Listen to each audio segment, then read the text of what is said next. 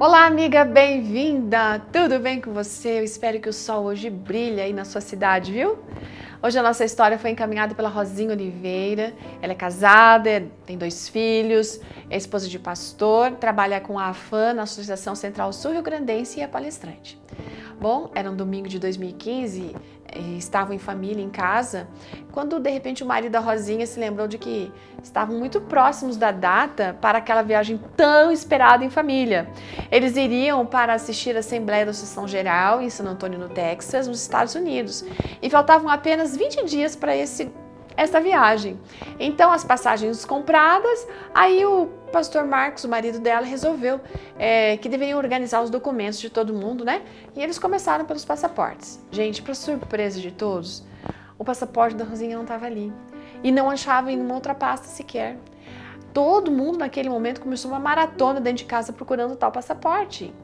E o desespero começou a bater, porque sem passaporte não tem viagem internacional, não. Eles passaram um dia procurando em todos os lugares, mas nada, gente, nenhuma pista do tal passaporte. No dia seguinte, a Rosinha foi até a Polícia Federal para tentar um passaporte de emergência. Ela até que estava confiante, porque normalmente, no prazo de uma semana, um passaporte de, eh, de emergência fica pronto. E daí daria tempo suficiente para a viagem deles, né? Naquela semana, eles oraram muito. Ah, o marido dela até fez alguns propósitos com Deus. Deus respondeu as súplicas deles, né?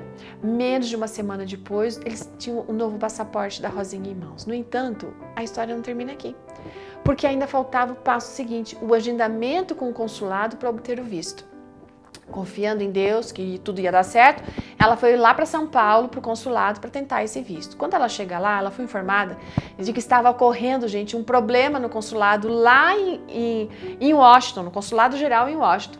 E havia uma falha no sistema que não permitia liberação de visto nenhum e não tinha previsão de retorno. Gente, pensa, a Rosinha não acreditava no que estava ouvindo. Ela ficou desesperada, clamou a Deus por uma solução, porque a corrida agora era contra o tempo. Era muito desespero, gente. Fizeram várias tentativas para resolver, mas todas sem sucesso. E para gravar, as notícias eram de que o problema com os vistos no consulado não tinha previsão de retorno. Os dias passavam, o desespero também aumentava. Ela nunca orou tanto a Deus para poder conseguir entender por que aquilo estava acontecendo. No entanto, ela mantinha em sua mente que se Deus estava permitindo para que ela acontecesse aquilo, é porque Deus queria que ela desenvolvesse a fé, entendesse que Ele é soberano e que Ele responde no tempo dele. Ela nunca meditou tanto no Salmo 46, verso 10, que diz o seguinte: Aquietai-vos e sabei que eu sou Deus. E você, está passando por alguma situação que não vê esclarecimento? Você está sem respostas? Está aflita mesmo fazendo orações?